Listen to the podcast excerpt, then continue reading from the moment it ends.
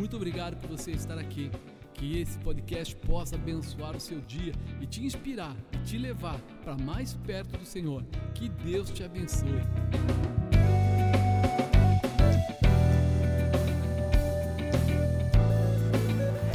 Grande Deus, grande Deus, eterno. Amado, numa Santa Ceia, para nós é muito importante a gente lembrar por que, que tem a Santa Ceia, para que, que serve a Santa Ceia, né? Qual o propósito de nós fazermos um culto separado dos outros cultos, né? Tem gente que fala assim, por que, que o senhor já não coloca no domingo à noite, que já tem culto, coloca a ceia junto e a gente economiza tempo. Mas a Santa Ceia não é para economizar tempo. Você imaginou se eu chegasse para você e dissesse assim: Você vai fazer aniversário? Vou. Quando? Ah, dia 5 do mês que vem. Eu falasse para você assim: Vamos deixar lá para dia 25 de dezembro, que já é Natal? Você vai falar: Peraí, meu aniversário. Que negócio é esse? Como é que é essa. Quer dizer, nós sabemos que nós temos que, de repente, valorizar, honrar, reconhecer. A Santa Ceia, ela tem que ser reconhecida, ela tem que ser valorizada porque ela é mais do que um aniversário simplesmente. Ela é uma idealização, uma declaração, uma constatação de poder. Alguém deu a vida dele e não podia ser alguém qualquer, porque a Bíblia diz: salário do pecado é a morte. Mas a vida era representada pelo sangue. Então, se não houvesse derramamento de sangue, não haveria perdão de pecados. E aí ele faz o que? Se torna o Cordeiro Santo que tira o pecado do mundo. Ele permite ser crucificado e dá a cada um de nós essa nova condição. Como filho de Deus, tem esse poder. Então, quando eu olho para a Santa Ceia, eu falo: peraí, eu preciso aprender. Diga, eu preciso aprender. Isso é muito importante.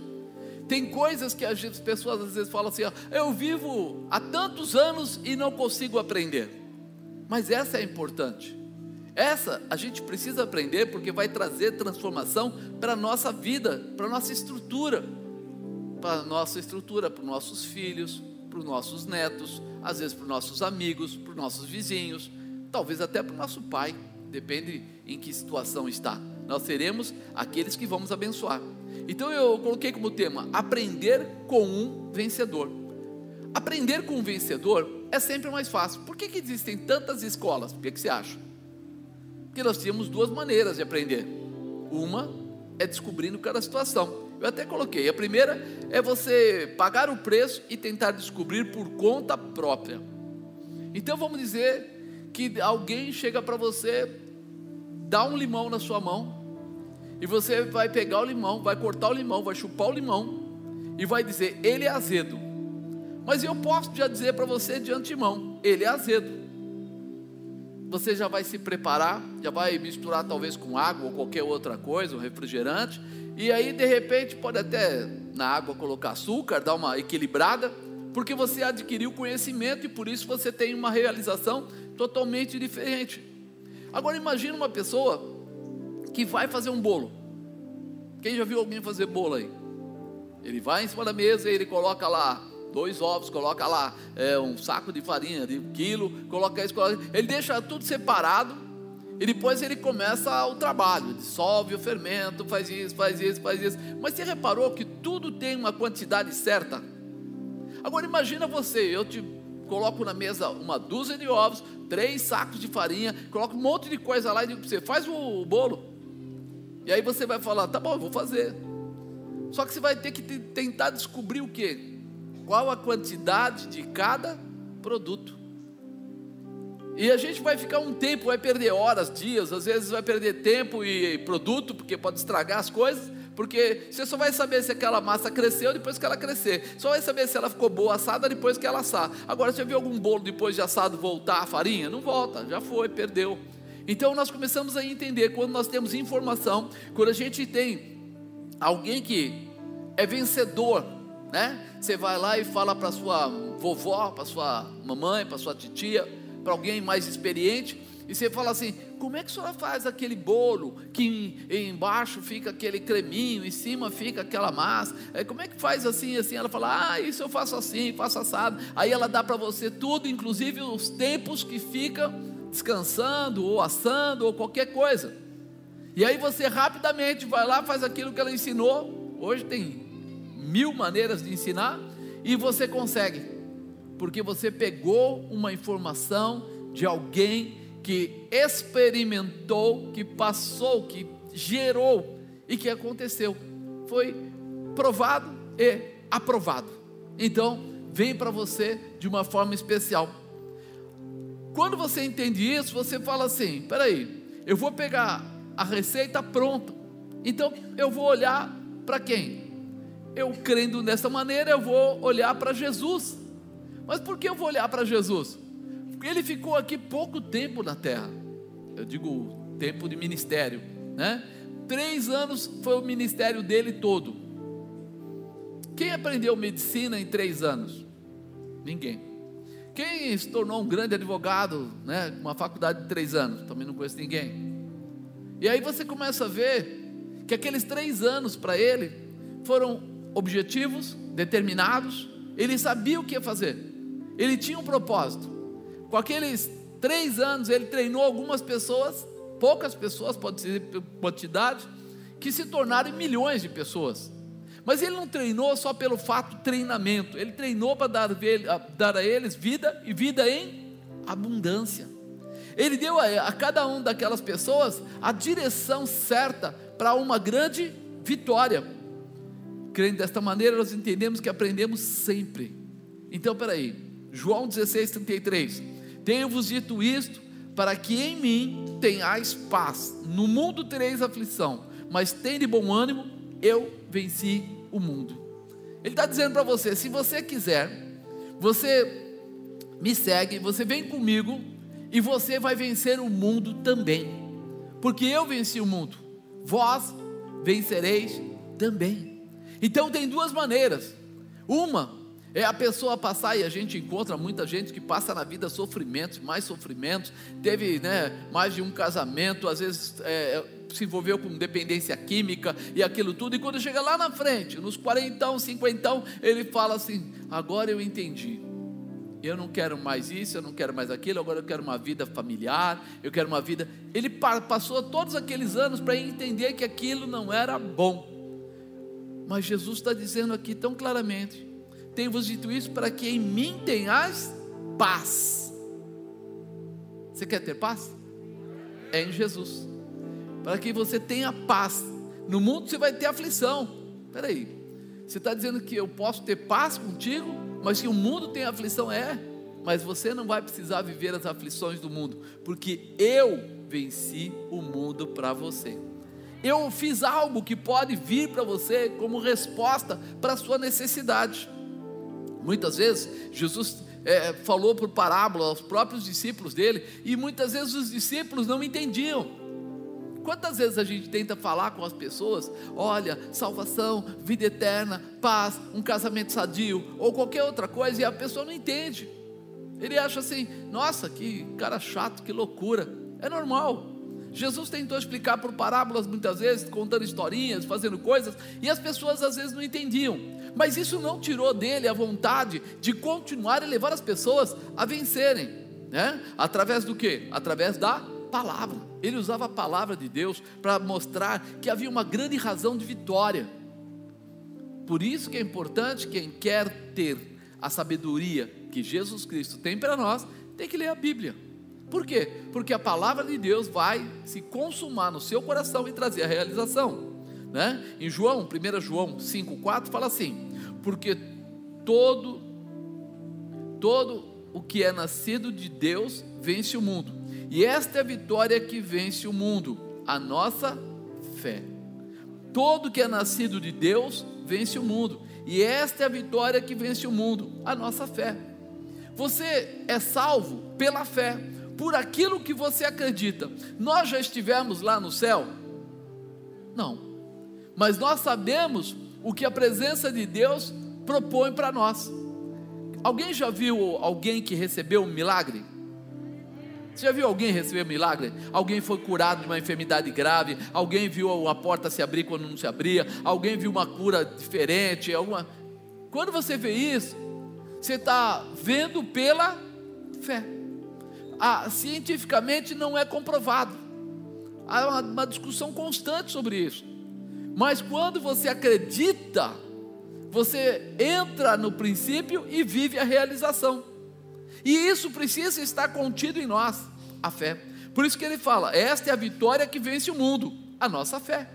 Então Jesus vai ensinar cada um de seus discípulos a viver em fé. Diga, viver em fé. Se você não consegue acreditar, você não vai querer colocar em prática. Eu digo para você, pode pular daqui ali embaixo que não é longe, não é pesado, dá para pular, não machuca a perna nem nada. Se você não acredita, você pula? Não pula. Então, a fé é algo, espiritualmente falando, que é necessário. E Jesus quer mostrar para a gente como fazer isso. Quem é que vence o mundo senão aquele que crê que Jesus é o Filho de Deus? Então ele dá para você né, o si. Se você quer ter a manifestação, né, condicional, se quer ter a manifestação de Jesus, você vai ter que acreditar que Ele é o Filho de Deus. É a porta que se abre para você. A tua fé só começa a existir quando você olha para Jesus, não como um profeta qualquer, mas como o Filho de Deus que veio a essa terra em carne e sangue, deu a sua vida ali naquela cruz para me dar salvação. E ele só pode fazer isso porque ele é o Filho de Deus. Lembra que 3,16 fala? E o Pai amou você de tal maneira que enviou o seu Filho no gênito, para que todo aquele que nele crê não pereça, mas tenha vida. Quem enviou? O Pai. Então Jesus é filho de Deus e foi enviado pelo Pai para pagar o preço da nossa salvação. É isso que começa a fazer você entender. Peraí, quem é que vence o mundo? Aquele que tem parte com Deus. E como é que você tem parte de, com Deus? Através de Jesus. Qual a importância dessa vitória para nós, afinal? Dessa vitória de, de seguir, de ter fé. Olha o que fala em Apocalipse 3, 21. Ao que vencer, lhe concederei que se assente comigo no meu trono assim como eu venci e me assentei com meu Pai no seu trono.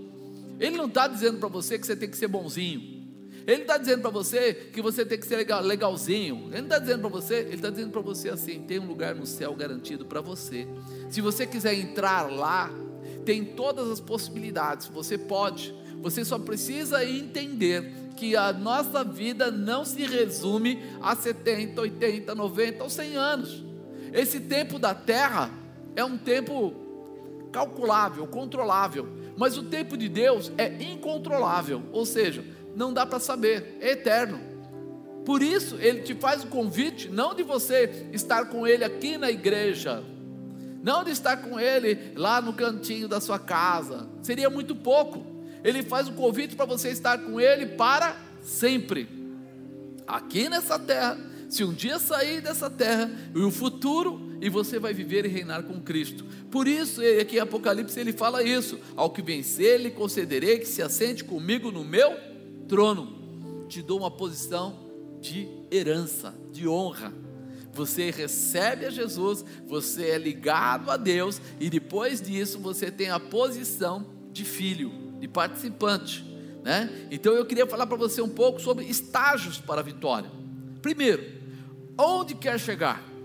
Se eu não souber onde eu quero chegar, amado, tudo se torna tão enfadonho, tão cansativo, tão atrapalhado, que você fala assim: para que, que eu estou aqui? Qual é o objetivo? Né? Como é que eu vou alcançar? Conhecer onde você quer chegar é muito importante. Você precisa ter seus objetivos espirituais neste tempo. Seus objetivos espirituais, para você chegar na presença de Deus, primeiro você precisa ter vontades aqui desejos aqui, projetos aqui, porque é a base da realização. Ah, é hoje, é agora, é já. A gente está falando aqui da Santa Ceia, e a gente olha lá e fala assim: nossa, o suco da, da uva, né? E fala assim: aquele pão representa a carne de Jesus. É uma representação, por quê? Para que a gente lembre de tudo que foi feito. É a sombra das coisas passadas. Ou seja, Deus faz questão de fazer você se lembrar que há uma promessa para a tua vida e que ainda que o mundo lá fora tente mostrar para você o contrário, ele continua sendo Deus da sua vida. Ele continua. Ele quer continuar manifestando a glória dele sobre você. Então, todos sofreram transformação no caráter físico e espiritual. Então, peraí, eu, eu olho para os discípulos e vejo assim: eles começaram a andar com Jesus e não importava quem eles eram. Teve discípulo lá que foi pescador, outro, cobrador de impostos. E até entre aspas diziam que eles roubavam, né? tomavam parte do que não era deles. Teve médico, teve prostituta, teve cego, teve leproso, teve coxo, que foi seguindo a Jesus. Jesus estava preocupado com isso? Nem um pouco. Na verdade, ele veio para os perdidos. Então a nossa posição de saber onde quer chegar tem que passar primeiro pelo encontro, pela busca, pela presença, por andar com Jesus todos aqueles que chegavam até Jesus tinham alguma transformação. Você lembra de Zaqueu? Zaqueu foi só para olhar Jesus, ele queria só olhar, ele não, ele não falou que ele queria é, levar Jesus para casa, nem nada. Ele subiu naquela árvore para ver Jesus passar, e a multidão passou e Jesus no meio, e quando Jesus está passando, o que acontece? Ele olha para cima, vê Zaqueu, e diz para Zaqueu: desce depressa, porque hoje me convém pousar na sua casa. Zaqueu desce, leva ele para a casa dele. Era considerado um dos publicanos, ou seja, um daqueles cobradores de impostos e tal, que pegava o dinheiro dos outros a mais, cobrava mais, tirava proveito. Mas quando chega na casa dele, e ele olha para Jesus e tem aquele encontro com Jesus, a primeira coisa que ele fala é: se eu defraudei, vamos usar uma palavra de hoje, se eu roubei, se eu prejudiquei alguém, eu devolvo quatro vezes mais. E ele ainda fala outra coisa que é muito forte. Hoje dou metade dos meus bens para os pobres. Ele estava falando que ele ia dar metade dos bens dele para os pobres e ia devolver para quem ele prejudicou quatro vezes mais. O que que Jesus falou? Ô seu pilantra, você está querendo dar desperto agora? Hoje veio salvação a esta casa. Por que Jesus falou isso? Porque ele percebeu a transformação no caráter físico e espiritual. Naquele momento ele, ele percebeu que Zaqueu recebeu esse toque, que Zaqueu estava procurando por ele, e essa procura por ele era muito mais profunda do que só olhar. Parecia que era só olhar. Mas quando Zaqueu olhou e teve a liberdade de confirmar quem era Jesus, ele não quis mais ser o mesmo. Por isso a importância de saber onde eu quero chegar, porque toda vez que eu tiver um encontro com Jesus, eu vou chegar à presença de Deus. Eu vou ser transformado, eu vou ser restaurado, né? Segundo, como chegar lá? Como você pretende chegar? Sabe o que Jeremias falou? 29, 13, ele fala assim: Buscar-me-eis e me achareis quando me buscares de todo o vosso coração. Buscar como, irmão? De todo o coração. Nós muitas vezes vimos muitas pessoas falando que gostariam muito de trabalhar na igreja, de participar da igreja, e etc, etc, etc. Mas não é isso que Deus espera. Não é isso que Jesus espera. Ele quer você buscando por Ele de todo o seu coração, independente. O que é mais importante? Porque a gente não presta atenção nas palavras que Deus coloca, mas quando Ele coloca lá amar a Deus sobre todas as coisas, Ele está dizendo isso: buscar-me-eis, me achareis quando me buscares de todo o vosso coração. Eu tenho que ser o primeiro na sua vida. É isso que Jesus está dizendo, é isso que Deus está dizendo. Se você quer chegar lá, me coloque como baliza, como bandeira, me coloque na frente. Não há inimigo que possa me parar, não há dificuldade que possa atrapalhar. Quando Jesus está indo à frente, nada vai segurar ou atrapalhar a sua vida. Você vai esbarrar em um monte de problemas, mas em todos eles você vai vencer. Mas por quê? Porque Ele está presente Ele pode todas as coisas. Precisamos ter convicção de que encontramos a porta nós não podemos olhar para Deus como um quebra-galho, um momento, uma fórmula momentânea de resolução. Se acreditarmos que encontramos a porta, a melhor coisa a fazer é passar por ela, é entrar. Diga a melhor coisa quando encontra a porta é entrar, não é ficar do lado de fora. Olha o que ele fala em 14, 16, de, 14, 6 de João. Disse-lhe Jesus: Eu sou o caminho, a verdade e a vida. Ninguém veio ao Pai senão por mim. Se você descobriu que existe Jesus, se alguém descobre que existe Jesus, a melhor coisa a fazer é o quê? Entrar por Ele. Entrar por Ele quer dizer o quê? Ser obediente, ser fiel, usar a orientação que vem dele. Por quê? Porque tudo isso já está previsto. Eu entro pela porta e eu encontro a Deus. Ele diz que Ele é o caminho, a verdade e a vida, e ninguém vem ao Pai se não for através dele. Quer dizer que você precisa passar por Ele. Então eu preciso colocá-lo como uma peça fundamental na minha vida. Eu preciso acreditar na obediência. Eu preciso acreditar que é necessário eu tomar alguns cuidados com o que eu faço. Temos que ter posicionamento na orientação de fé. O Romanos 12, 9 fala assim: ó, o amor seja não fingido, aborrecei o mal e apegai-vos ao bem. Amai-vos cordialmente uns aos outros com amor fraternal, preferindo-vos em honra uns aos outros. Não sejais vagarosos do cuidado, sede fervorosos do espírito, servindo ao Senhor. Alegrai-vos na esperança, sede pacientes na tribulação, perseverai na oração, comunicai com os santos nas suas necessidades, segui a hospitalidade. Abençoai aos que vos perseguem, abençoai e não amaldiçoeis. Alegrai-vos com os que se alegram, chorai com os que choram. Sede unânimes entre vós, não ambicioneis coisas altas, mas acomodai-vos às humildes. Não sejais sábios em vós mesmos, a ninguém torneis mal por mal. Procurai as coisas honestas perante todos os homens. É uma fórmula para você para você que quer chegar lá. Se você quer chegar lá, lê Romanos 12, 9 a 17 depois com calma. Você vai perceber, ele fala: aborrecei o mal e apegai-vos ao bem, preferindo-vos em honra uns aos outros. Sede fervorosos no espírito, servindo ao Senhor. Pois ele fala: perseverai na oração. No outra parte, ele fala que segui a hospitalidade, abençoai e não amaldiçoeis. Não sejais sábios em vós mesmos, procurai as coisas honestas perante todos os homens. Esse é o resumo. Esse resumo é importante, porque vai definir se você entrou pela porta ou não. Não adianta dizer que entrei pela porta se os meus comportamentos estão totalmente distintos, estão fora da, da realidade. Então eu não entrei. Né? A, a situação de, de engano. Né? Outro dia eu estava com a bispa assistindo um pedaço de um filme, nem assistimos todo, mas um pedaço. E uma coisa interessante: a menina, filha, ela tinha colocado aquele sistema que quando você liga na casa, cai no celular da pessoa de busca, né? E segue a pessoa. E aí ela não estava em casa, e a mãe pegou, ligou para ela, pensando que estava em casa. Ela atendeu no celular e a mãe perguntou: Você está em casa? Ela, sim, eu estou em casa. Falava, ah, cuidado, tem um pessoal aí malvado fazendo isso, isso, aquilo. E ela pega e fala assim: Não, fica tranquila, estou em casa. Mas ela não estava em casa. Tempos depois, o que acontece? Ela se dá mal com isso.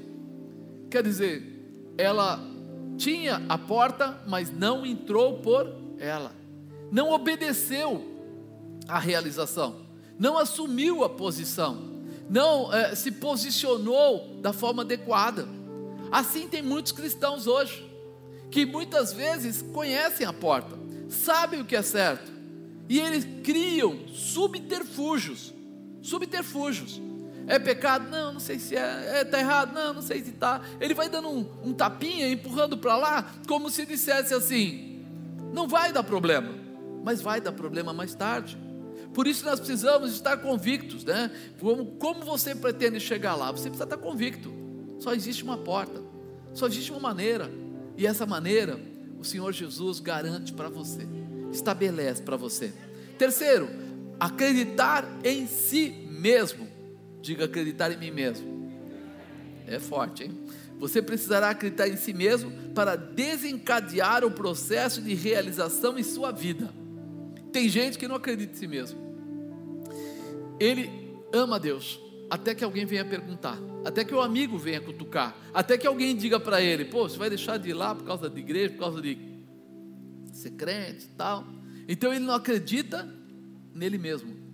Ele está vivendo, mas ele está boiando, como diz. Ele, ele não está se mergulhando, não está se colocando. Ele é levado por qualquer vento. E isso é muito complicado. Paulo era convicto no que realizava, porque tinha Jesus Cristo como cabeça. Se dispunha a obedecer o ensinamento do Senhor. E Paulo foi um homem duro. Paulo foi um matador de cristãos. Paulo foi formado como soldado, como um policial, vamos dizer assim, e que tinha uma visão de matar ou morrer não fazia muita diferença. Só que de repente ele reconhece a porta e ele entra pela porta. E ele sabe agora o caminho, e agora ele, ele acredita em si mesmo de tal maneira que ele anula os seus pensamentos próprios para viver os pensamentos de Cristo na vida dele. Ele fala: Eu sei que eu aprendi de forma diferente, mas agora eu vou restaurar, eu vou me restabelecer, eu vou acreditar que eu fui escolhido, que eu estou separado, que a bênção do Senhor está sobre mim. Olha Galatas 6,17, o que é que fala? Desde agora, ninguém me inquiete, porque trago no meu corpo as marcas do Senhor Jesus.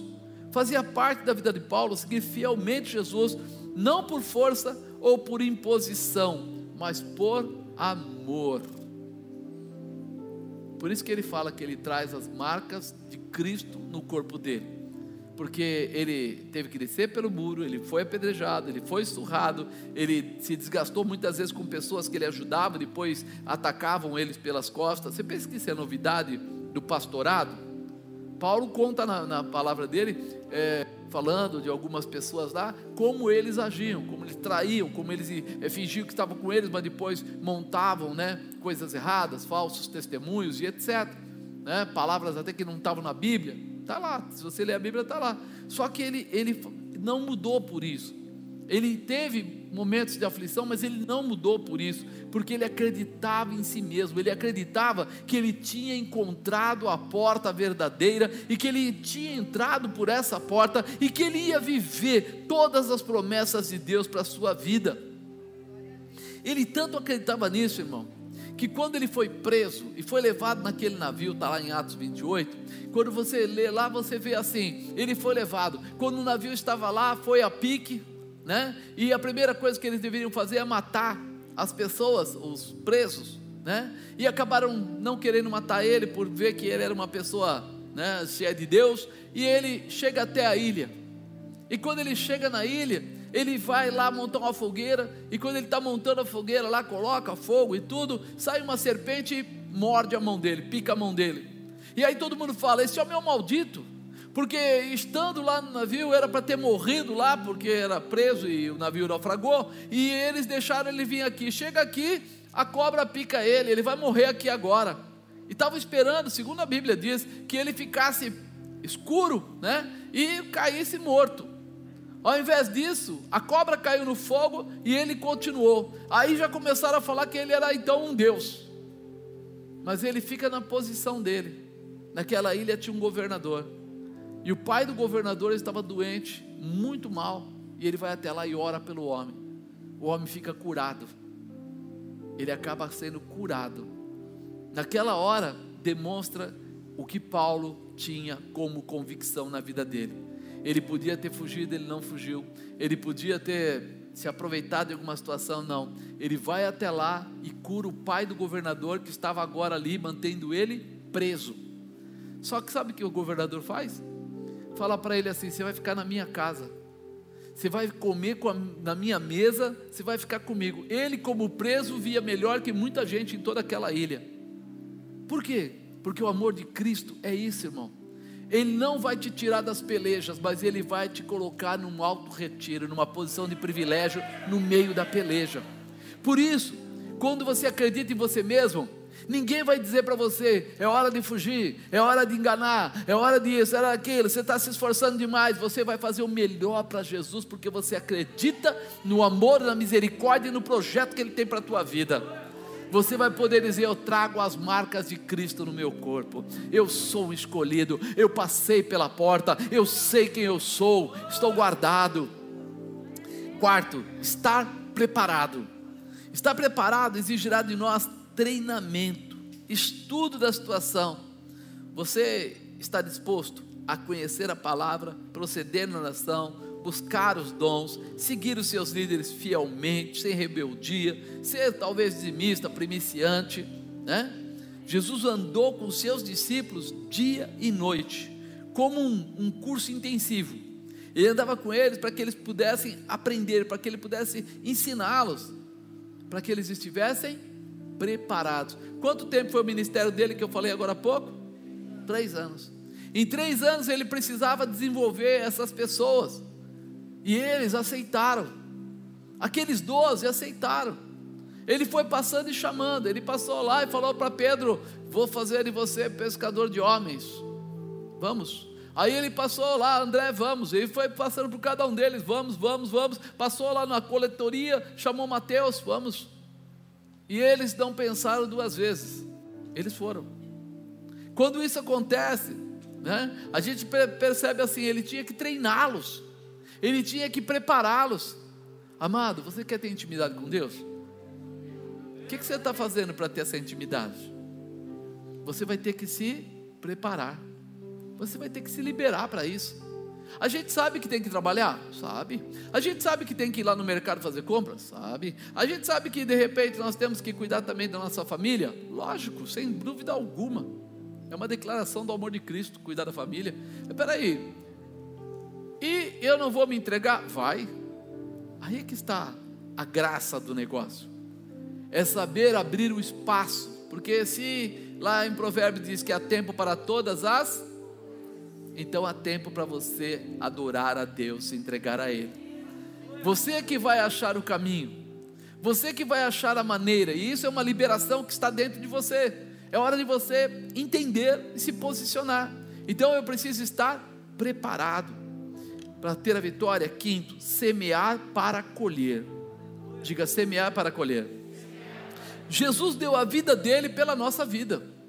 Ele semeou, por isso até hoje eu estou aqui pregando para você e algumas pessoas aceitaram a Jesus aí durante esses anos todos, porque eu estou aqui fazendo o quê? Entendendo que eu preciso semear a palavra para colher vidas. Eu preciso semear comportamentos para recolher a santidade. Não existe outra maneira. A gente precisa andar nesse caminho. Seu esforço levará muitas pessoas a acreditarem em você, até servirem de apoio ao objetivo de Jesus firmado em sua vida. Né? Jesus tinha aqueles discípulos, e eles se tornaram o quê? Seus apóstolos. Quando eles chegaram, é, André veio antes que Pedro, e ele foi contar para Pedro: eu encontrei o Messias. E Pedro ficou, tá brincando, não é sério, não é possível. E ele foi até lá. Cada um deles foi chegando sem nada. Quem aqui não nasceu em berço evangélico, não era evangélico, fazendo. Você chegou sem nada.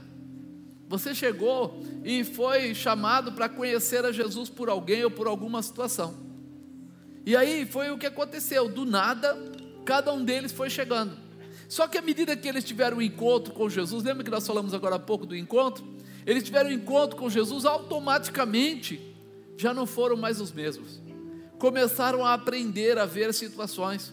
Ah, mas teve dias que eles tiveram que levar para o chão de orelha? Com certeza. Teve dias que houve confronto? Com certeza. Teve dias que houve correção? Com certeza. Mas em tudo isso, eles puderam se melhorar ou se aperfeiçoar.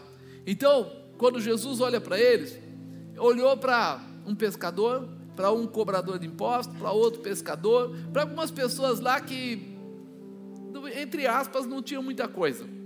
Tanto é que ele, o maior susto daquele povo judeu era olhar para Pedro falando, olhar para aqueles homens falando, e falar assim: eles eram indoutos, eles não eram cultos, como eles conseguiam explicar tão bem a lei, explicar as coisas de Deus?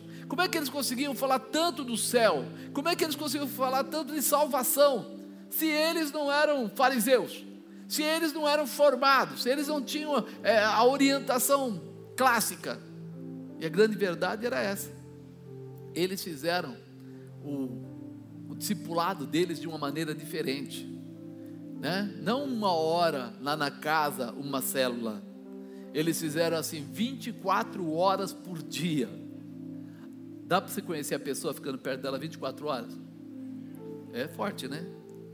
Tem gente que gosta de tomar banho, tem gente que não gosta. Não é assim? Tem gente que come pouco, tem gente que come muito. Não é? Tem gente que de manhã cedo já levanta, a primeira coisa que faz é ir lá lavar a cara, escovar o dente e tal, e tem outro que enrola até que puder. Mas quando você fica 24 horas com a pessoa, você começa a conhecer todos os detalhes, né? Até o chulé na meia, até começa a saber tudo. Então imagina que Jesus chamou eles para ter o quê? Intimidade. Chamou para quê? Semear. Por quê? Queria colher. Ele semeou em pessoas totalmente despreparadas, porque ele queria colher em apóstolos, em homens fortes em pessoas determinadas, em pessoas que iam subir na porta lá do templo chamado Formosa, e quando subisse falasse lá, ah, dá mais bala pelo amor de Deus, ele falou, ah, não tem ouro nem prata, mas o que eu tenho eu te dou, em nome de Jesus de Nazaré, levanta e anda. Você já pensou?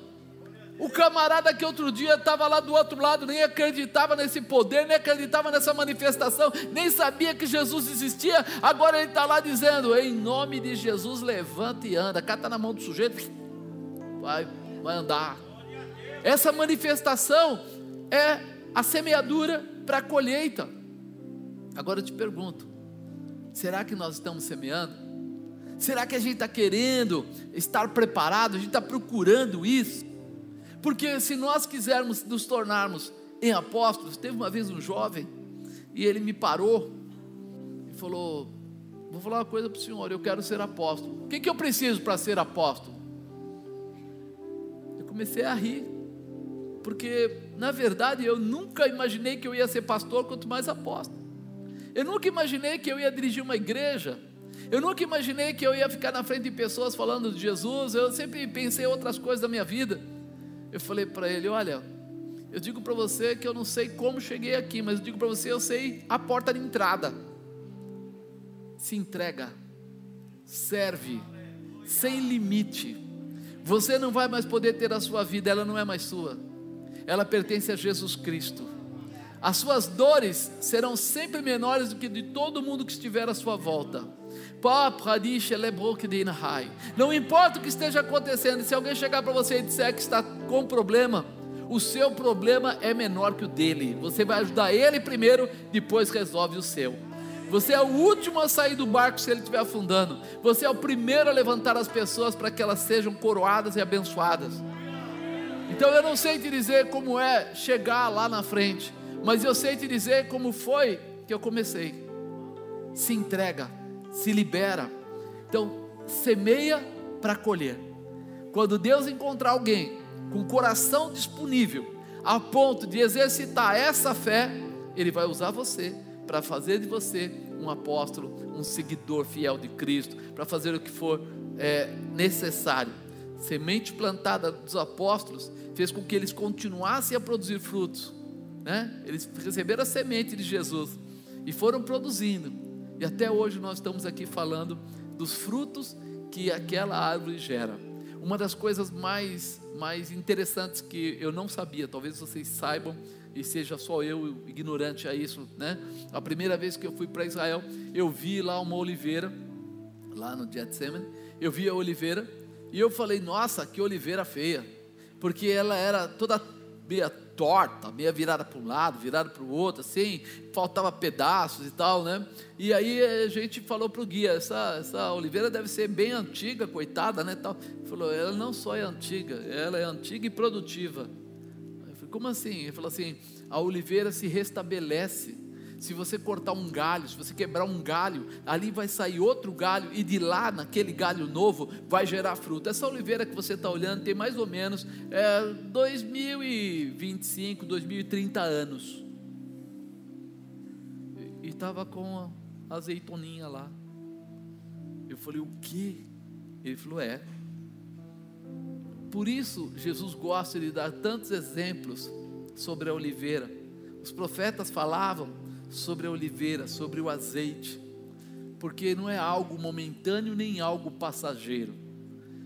ele tem uma resiliência tão forte, ele se refaz tão fortemente, que se você for maldoso, chegar lá e quebrar o galho, arrancar um galho, ao invés dela morrer, nasce outro galho e vai dar fruto do mesmo jeito. Não vai dizer, eu não dou mais fruto porque quebraram o meu galho. Que é? Não. Então hoje, você tem que aprender. Você semeia para colher. Deus vai te dar toda a condição para que você reconheça que o teu caminhar na presença dele vai trazer um futuro glorioso. Talvez hoje não pareça. Ah, apóstolo, eu não preciso de dinheiro, eu tenho. Eu não preciso de saúde, eu tenho. Eu não preciso daquilo, eu tenho. Mas lá na frente, a gente vai descobrindo que muita coisa que a gente tem podia ter sido melhor, podia ter muito mais. Minha família poderia ter sido mais abençoada, minha casa poderia ter sido mais abençoada. E aí você vai falar assim: por que, eu não investi nisso? Então agora o que Deus está dando a você é a capacitação para entender que você precisa semear no espiritual para colher em todas as áreas da sua vida. Buscai a Deus e a sua justiça, e as demais coisas vos serão acrescentadas. Sexto, seguir o Mestre. Diga, seguir o Mestre. Se já existe um caminho correto, então por que eu vou tentar criar outro? Se já existe algo para que é possível fazer, por que eu vou criar outro? Porque eu vou tentar desenvolver coisas que estão fora do controle. Deus havia estabelecido com Jesus todo ensinamento que era necessário para o projeto da salvação. Era só ele seguir os caminhos do Pai, ainda que parecesse terrível, com certas né, dificuldades, é, a vitória viria. A vitória viria. É isso que nós precisamos abrir o nosso coração para entender. As dificuldades fazem parte. Diga, as dificuldades fazem parte Amém? Nós muitas vezes queremos abreviar o aprendizado. Já viram isso? Ah, mas eu preciso disso tudo. Não preciso. Devido ao sofrimento que ele nos traz, todo ensinamento traz confronto. Sim ou não? Você de repente vai trabalhar e já chega perguntando: qual vai ser o meu salário? Aí a pessoa fala: você vai ganhar 5 mil reais por mês, você fica feliz. 5 pila, bom dinheiro, legal, estou feliz.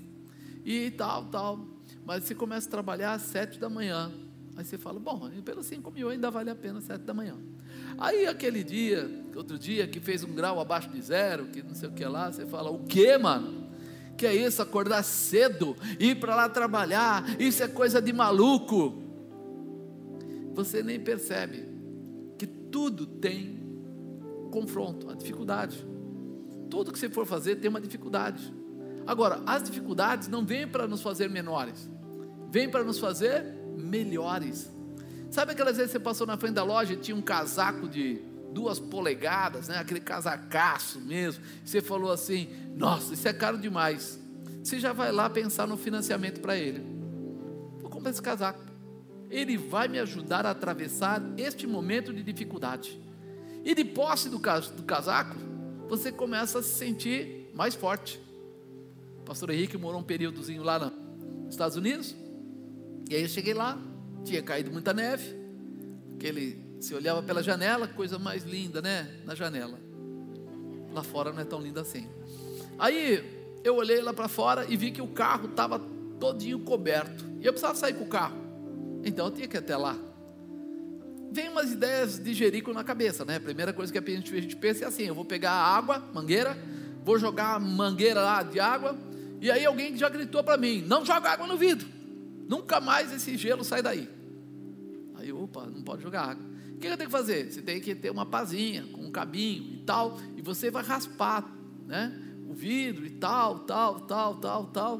Poxa, então preciso arrumar esse negócio. Vou arrumar esse negócio. Mas eu achei, bom, agora eu vou lá e raspo. E aí eu fui lá, de tênis, legal, jaqueta, toquinha, né? Bonitinho. Quando eu fui lá, enfiei o pé no chão, a parte de cima era neve, a parte de baixo o gelo tinha derretido. Aí foi até minha canela, mais ou menos, de água gelada. Negócio fantástico, né? Coisa de 14 graus abaixo de zero e aí você sente que aquele calor seu, sabe aquele calor que você tinha? Ele já não é mais seu. Ele acabou de ir embora. E você nem viu ele sair. começa a tremer as pernas, tremer tudo. Você volta para dentro e o, o seu filho fala para você: Pai, eu não falei para o senhor não ir lá sem bota? Eu falei, mas eu não tenho bota, filho. Mas eu não falei, pai, que o senhor devia ter comprado uma bota. Falei, filho, mas ela custava 70 dólares, eu ia gastar 70 dólares uma bota. Ele falou, o que, que o senhor acha agora? Eu falei, barato, barato. A bota é barato. Vou comprar uma bota. Já fui lá, né? Tinha arrancado gelo, arranquei tênis, troquei a calça, coloquei outro, meia, fui até a loja. Me dá essa bota. Agora. Se você começar a entender que já tem uma orientação e que nós fomos chamados para realizar coisas que pessoas já realizaram. Os confrontos que vêm não é porque eu sou diferente, é porque é para todo mundo. Alguns prestam atenção e obedecem, outros querem atropelar a situação. Ele falou para mim: não vá lá fora sem uma bota. Ele calça 41 por 42, negócio assim. Eu calço 38. Falei, que ridículo. Ridículo eu ir lá fora com uma bota 41 calçando 38. Foi um confronto, não foi? Eu acho assim, impossível alguém colocar o, o sapato do palhaço, né, aquele negócio grandão. Era a melhor coisa que eu, tinha, eu teria feito, porque não ia entrar água no meu pé. E depois eu voltaria, trocaria tênis, faria... O confronto, ele sempre mostra para gente que tem gente que já aprendeu com a lição e que nós não queremos aprender desobedecer pai, mãe. Quanta gente já deu? Eu nem vou perguntar, mas muita gente já, já desobedeceu. Nada na velhice está dizendo é verdade, eu era terrível e tal. Mas passa ano, vem ano e os jovens vêm, o que eles fazem? Desobedece o pai e a mãe. Por quê? Porque é aquele momento de eu quero ter o meu confronto próprio, eu quero viver o meu confronto, eu também tenho que ter as minhas experiências, não é isso? Só que às vezes machuca muito, fere muito, deixa marcas e etc. Agora, se eu seguir o mestre, nós muitas vezes queremos abreviar o aprendizado devido ao sofrimento que nos traz, mas toda antecipação poderá cortar, atrapalhar a realização do Senhor em nossas vidas. A gente não percebe que Deus está permitindo que a gente passe muitas vezes na prova, mas Ele quer que você faça o quê? Siga Ele, acredite, confie. Lembra que nós falamos? Viver pela fé. Eu estava assistindo um programa daqueles que passa na televisão de animaizinhos, e aí o rapaz foi lá e pegou um ovo que estava começando lá a já quase chocar, né? E ele quebrou a casca. E ele não fez por mal, ele achou assim: eu vou ajudar, né? O bichinho lá a sair da casca. E aí veio o veterinário e disse assim: Você acabou com a vida desse bichinho. Ele falou: Por quê? Eu estava ajudando ele, eu ia tirar a casca para ele. A casca é exatamente aonde ele se fortalece para ter condição de viver fora da casca. A luta dele para sair da casca é o que dá para ele energia, ou graça, ou poder, ou sei lá o que, para que ele saia de lá conseguindo vencer a dificuldade lá de fora. O tempo que ele leva, a força que ele é, acaba gastando, a maneira que ele ainda convive com aquilo, quando ele sai da casca, ele consegue conviver do lado de fora. Está entendendo, crente? As dificuldades não vão te derrubar. Você tem um mestre. Siga o mestre e a vitória é sua. Quando a gente olha para isso, ó, Lucas 22, 42, dizendo: Pai, se queres, passa de mim este cálice. Todavia não se faça a minha vontade, mas a tua. E apareceu-lhe um anjo do céu que o confortava. Jesus falou isso.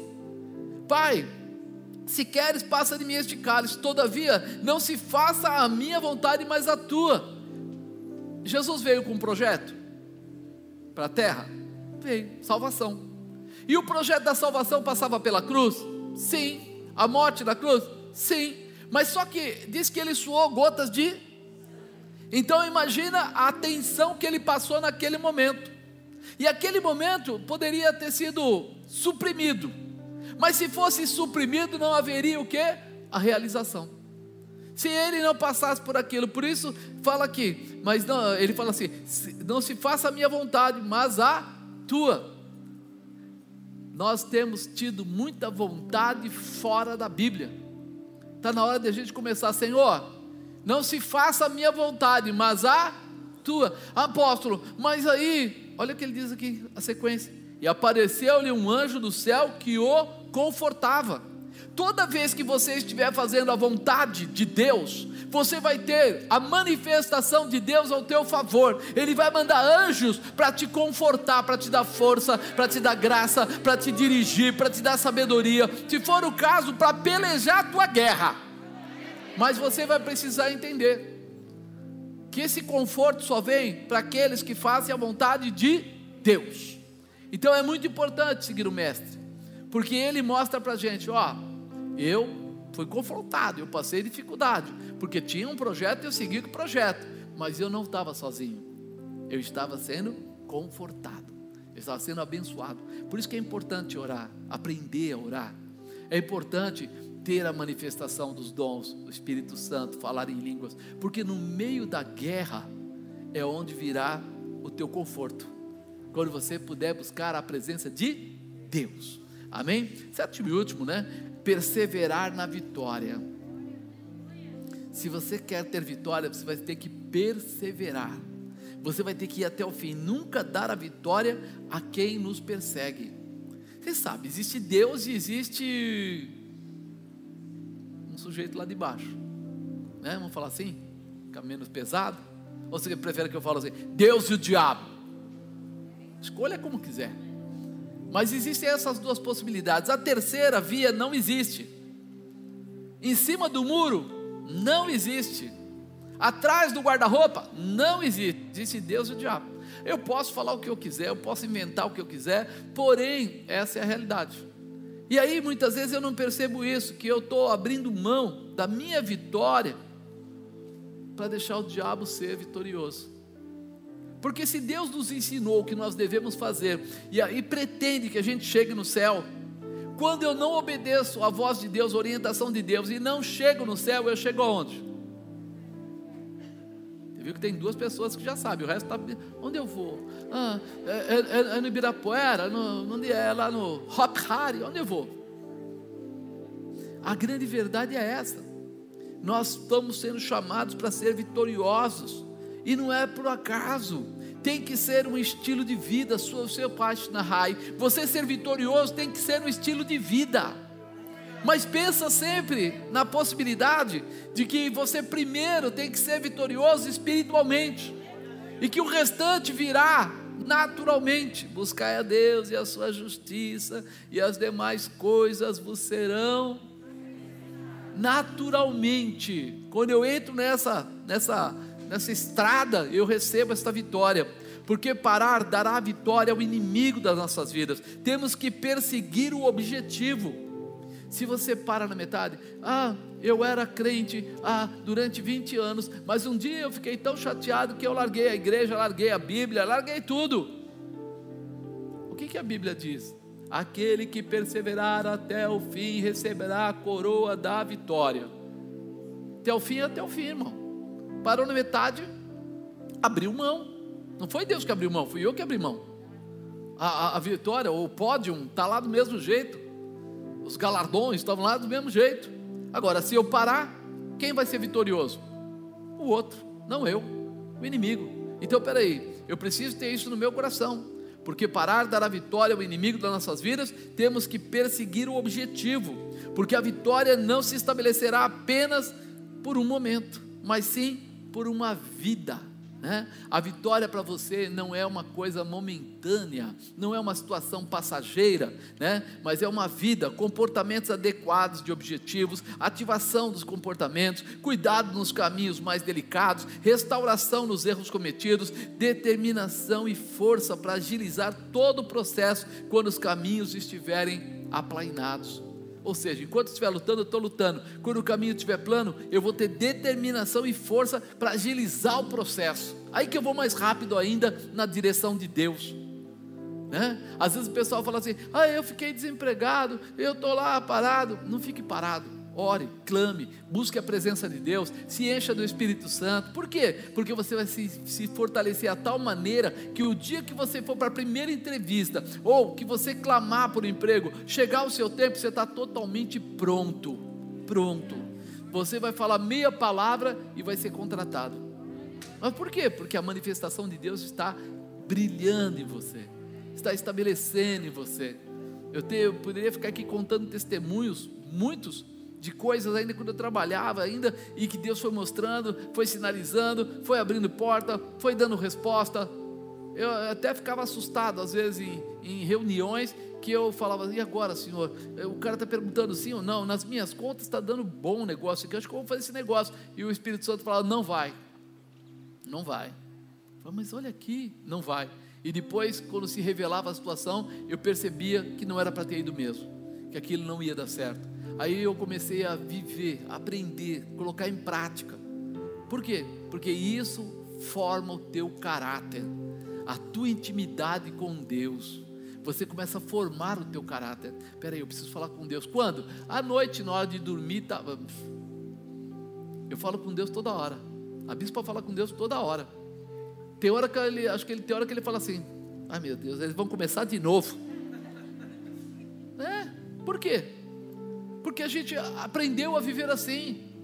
Nós agradecemos Ele por o que Ele faz por nós, nós contamos para Ele que somos felizes por isso, isso e isso, nós falamos para Ele o que nós vamos fazer, Senhor, nós estamos pretendendo fazer isso, ajuda a gente, a gente precisa conseguir, a gente vai trocando informação até achar caminhos, às vezes tropeça, tropeça, às vezes cai, cai, mas daí a gente já chama a presença dEle, pega na mão dEle, levanta de novo e sai de novo.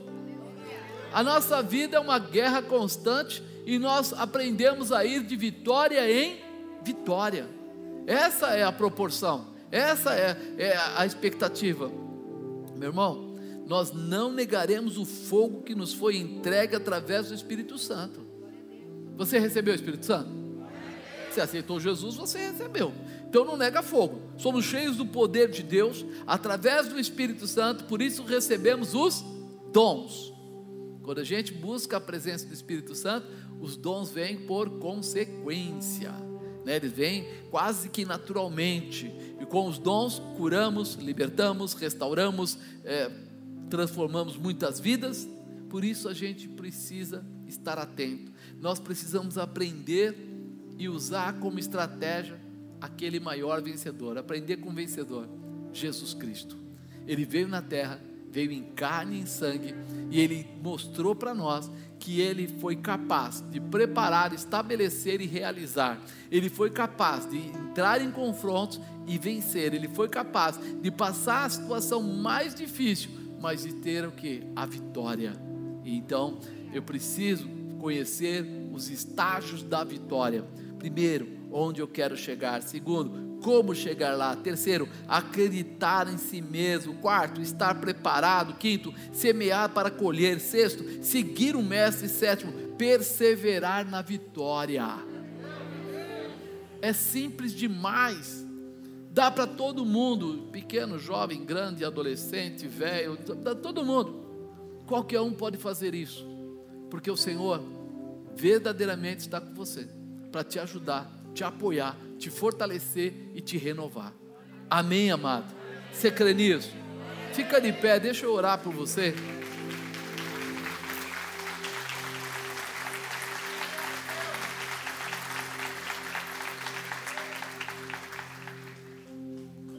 Eu quero orar para que você entenda que esses estágios da vitória fazem parte da sua vida, não é algo à parte, faz parte da sua vida. Quando você tiver algum medo, lembra que Pedro nunca foi na escola. Lembra que André também nunca foi na escola. Quando você tiver algum medo, lembra que, olha, o nosso irmão lá, Levi, que é chamado de Mateus, era cobrador de impostos e era muito bem remunerado, vamos dizer assim. Mas ele aceitou uma mudança. Ele aceitou a mudança. Lembra que quando Jesus entra, a transformação acontece. As barreiras, elas têm poder enquanto nós não acreditamos. Quando a gente passa a acreditar, elas perdem a força. E nós precisamos acreditar em Deus. O justo viverá pela. Tem justo aí? Então manifeste a sua fé. Senhor maravilhoso e Deus bendito, Deus todo-poderoso. Quero apresentar essas vidas de uma forma especial. Quero pedir, Senhor, que o Senhor possa formá-los, prepará-los para que eles tenham esses estágios da vitória guardados no coração, para que eles coloquem em prática, Senhor, e vençam todo dia, o dia todo, em nome de Jesus. Dá a eles capacidade preparo, estabelecimento, fortalecimento, renovo, graça, que eles possam viver a tua presença de uma forma grandiosa, não só hoje, mas todos os dias das suas vidas. Em nome de Jesus Cristo, eu declaro que você será mais que vencedor por aquele que te amou, Jesus Cristo. Ele fará de você um guerreiro, alguém com autoridade. Não tenha medo, não tenha dúvida, Ele está pronto para te apoiar. Os anjos têm ordens ao teu respeito para te fortalecer e te levar à realização. Então acredite, essa santa ceia é a sua chamada para uma transformação, é a sua chamada para a vitória, é a sua chamada para ir além, é a sua chamada para crescer e frutificar de uma forma especial. Então creia nisso e se abra a viver essa possibilidade em nome.